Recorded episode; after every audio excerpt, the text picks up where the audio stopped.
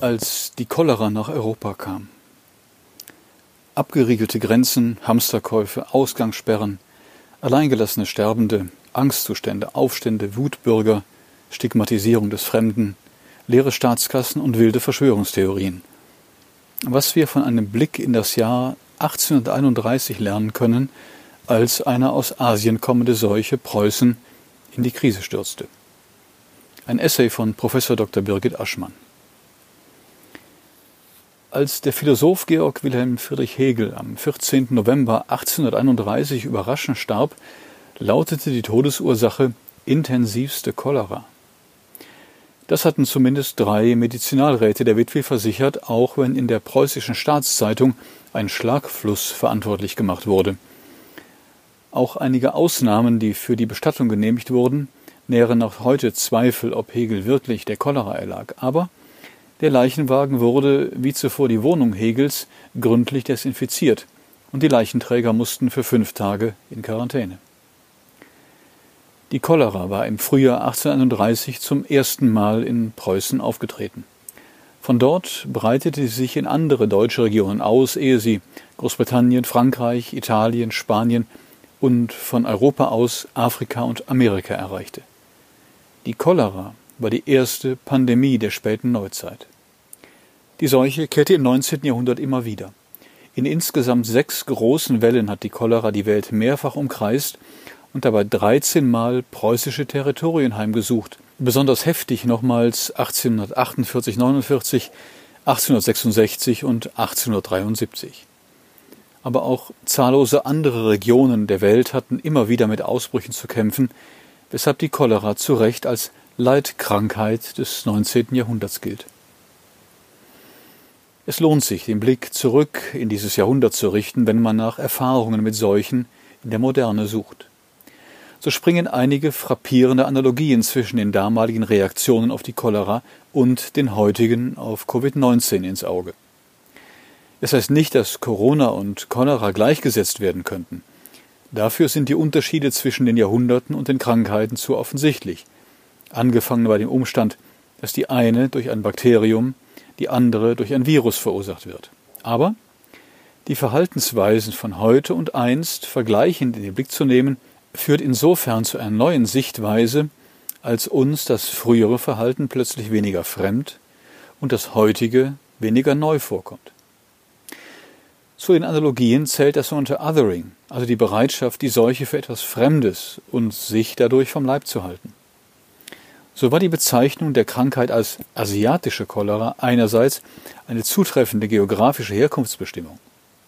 Tatsächlich ließen sich die Wellen immer wieder bis in Regionen des indischen Subkontinents zurückverfolgen. Dort war die Krankheit schon seit langem endemisch, bevor sie, womöglich forciert durch klimatische Konstellationen, 1817 so heftig ausfiel, dass die Infektionsketten erstmals die Grenzen Indiens überschritten. Doch diente die Bezeichnung als Cholera asiatica nicht nur der medizinischen Abgrenzung dieser bedrohlichen Erkrankung von harmloseren, in Europa bekannten Formen des Brechdurchfalls. Hinter der Kennzeichnung der Seuche als asiatisch verbarg sich vielmehr die implizite Annahme einer kulturellen und damit auch hygienischen Überlegenheit europäischer Zivilisation, deren Vertreter glaubten, sich in Sicherheit wiegen zu können. Denn eigentlich würden ja nur unreinliche, zurückgebliebene, barbarische Regionen von der Cholera betroffen. Im Morgenland, so stand es in den preußischen Provinzblättern 1831, sei es finster geworden. Nicht mehr Heid und Licht kämen aus dem Osten, sondern das Verderben. Dass die Krankheit die Gesellschaften Europas gefährden könnte, hielten viele wegen dieser vermeintlichen Kulturdifferenz auch dann noch für ausgeschlossen, als sie längst europäischen Boden erreicht hatte.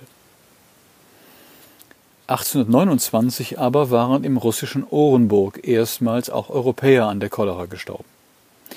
Als seitdem Krankheitsfälle auch immer weiter westlich auftraten, begannen einige Regierungen Sicherheitsvorkehrungen zu treffen. So wurden aus zahlreichen europäischen Staaten Ärzte nach Warschau geschickt, nachdem die Seuche dort ausgebrochen war, um vor Ort den Rätseln der Krankheit auf die Spur zu kommen. Was sie auslöste, wie sie übertragen wurde und womit sie zu behandeln sei, war unter den Medizinern strittig. Zwei Konzepte konkurrierten miteinander. Einerseits die Annahme, dass die Krankheit über sogenannte Miasmen durch die Luft übertragen würde, andererseits die Vermutung, dass sie kontagiös sei, also mittels Ansteckung von Mensch zu Mensch weitergereicht werde. Die preußische Regierung setzte im Frühjahr 1831 auf das kontagiöse Modell, das aus der Pestzeit bekannt war. Damit initiierte sie einen Abwehrkampf, der sich nicht nur gegen einen abstrakten Feind richtete, sondern auch konkret gegen alle, die im Verdacht standen, die Krankheit zu übertragen. Nicht nur sprachlich zeigte sich, welche Register gezogen wurden. Das Vordringen der Cholera wurde als Zitat Einrücken des Feindes in unsere Grenzen bezeichnet. Die Cholera-Toten hießen Schlachtopfer. Nach den vorherrschenden Deutungsmustern blieb Preußen keine andere Wahl, als das eigene Territorium entschlossen zu verteidigen. So wurde das Militär mobilisiert, um im Osten einen Grenzwall von der Ostsee bis zur Grenze zu Österreich im Süden zu errichten. Dort schloss dieser Cordon sanitaire an den Habsburgischen Wall zwischen Österreich und den osmanischen Gebieten an, so dass auf einer Länge von rund 6000 Kilometern ein Grenzübertritt offiziell nur noch an sogenannten Kontumatsstationen möglich war. Dort wurden Grenzgänger vor ihrer Weiterreise vorsorglich mehrere Tage in Quarantäne genötigt. Alle anderen Straßen wurden gesperrt und Brücken abgebrochen.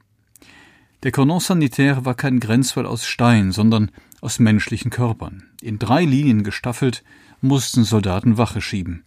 Sollte sich jemand der Grenze nähern und auf Zuruf nicht reagieren, konnte er erschossen werden.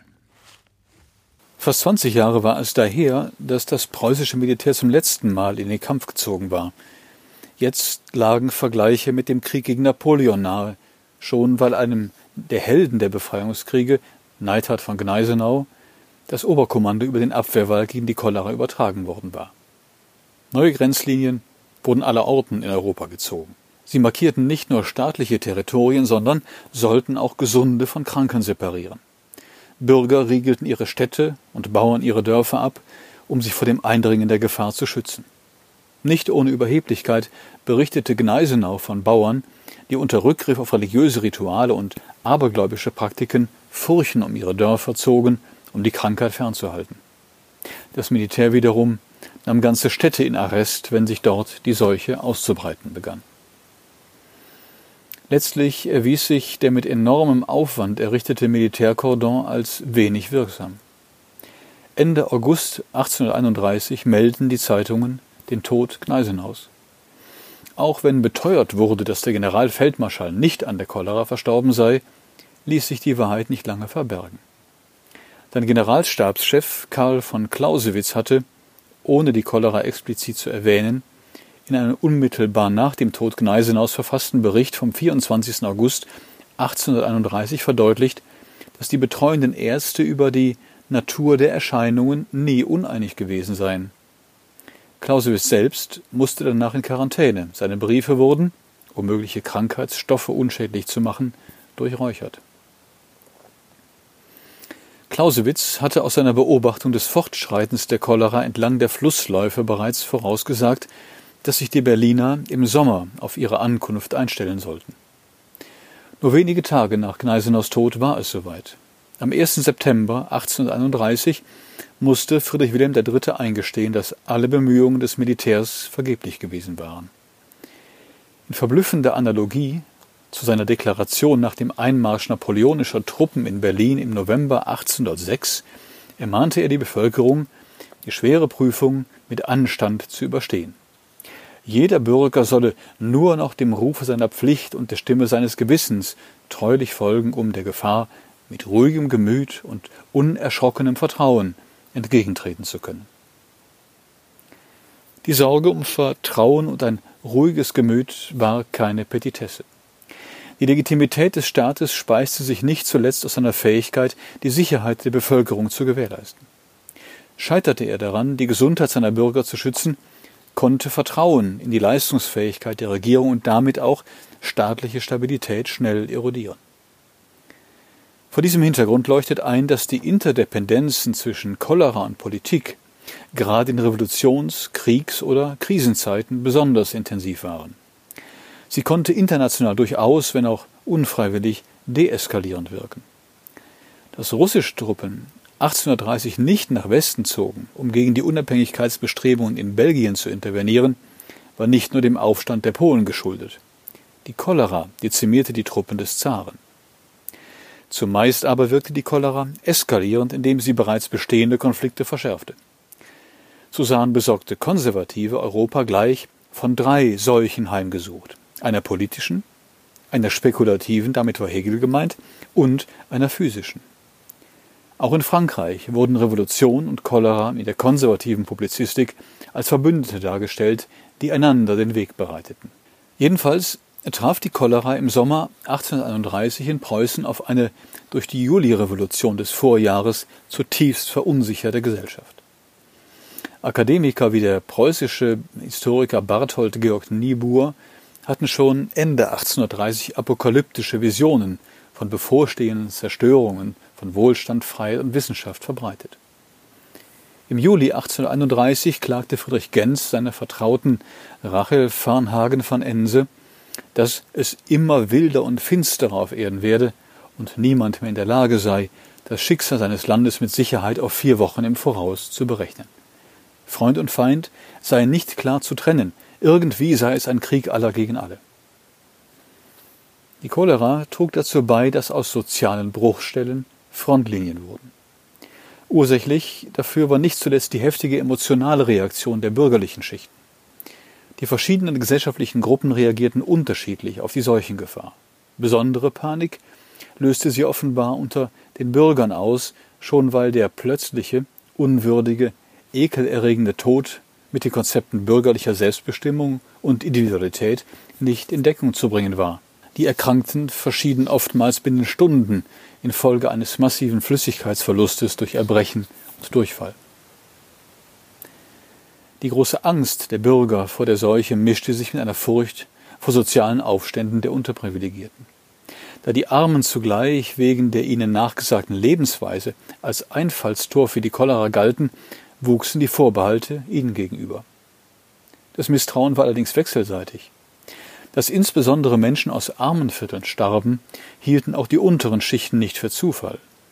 Nur die Erklärungen dafür waren gänzlich andere. Grenzüberschreitend wie die Krankheit selbst grassierten Verschwörungstheorien. Die Existenz der Krankheit wurde bezweifelt, die zahlreichen Toten galten als Opfer von Giftanschlägen, mit denen sich die Wohlhabenden angeblich der Armen entledigen wollten. Plausibilisiert wurden diese Gerüchte durch die typische Physiognomie von Cholera-Erkrankten, deren blau angelaufene Gesichter den Symptomen einer Arsenvergiftung ähnelten. Mediziner, deren Diagnose den sofortigen Abtransport der Patienten zur Folge hatte, galten nicht als Anwälte der Kranken, sondern als Helfershelfer des Staates oder als Profiteure in eigener Sache. So wurde ihnen etwa unterstellt, die Erkrankten erst für medizinische Experimente und dann die Leichen für anatomische Studien zu missbrauchen. Berichte über Ärzte, die mangels besseren Wissens die apathisch und kühl werdenden Patienten mit Brenneisen oder anderen brennenden Materialien auf der Brust traktierten, befeuerten die Befürchtungen von Angehörigen. Auch wenn Statistiken belegen, dass die Heilungschancen in Berliner Hospitälern insgesamt besser waren als die der zu Hause gebliebenen, so trugen doch derartige Erzählungen dazu bei, Misstrauen gegenüber dem Ärztestand zu sehen.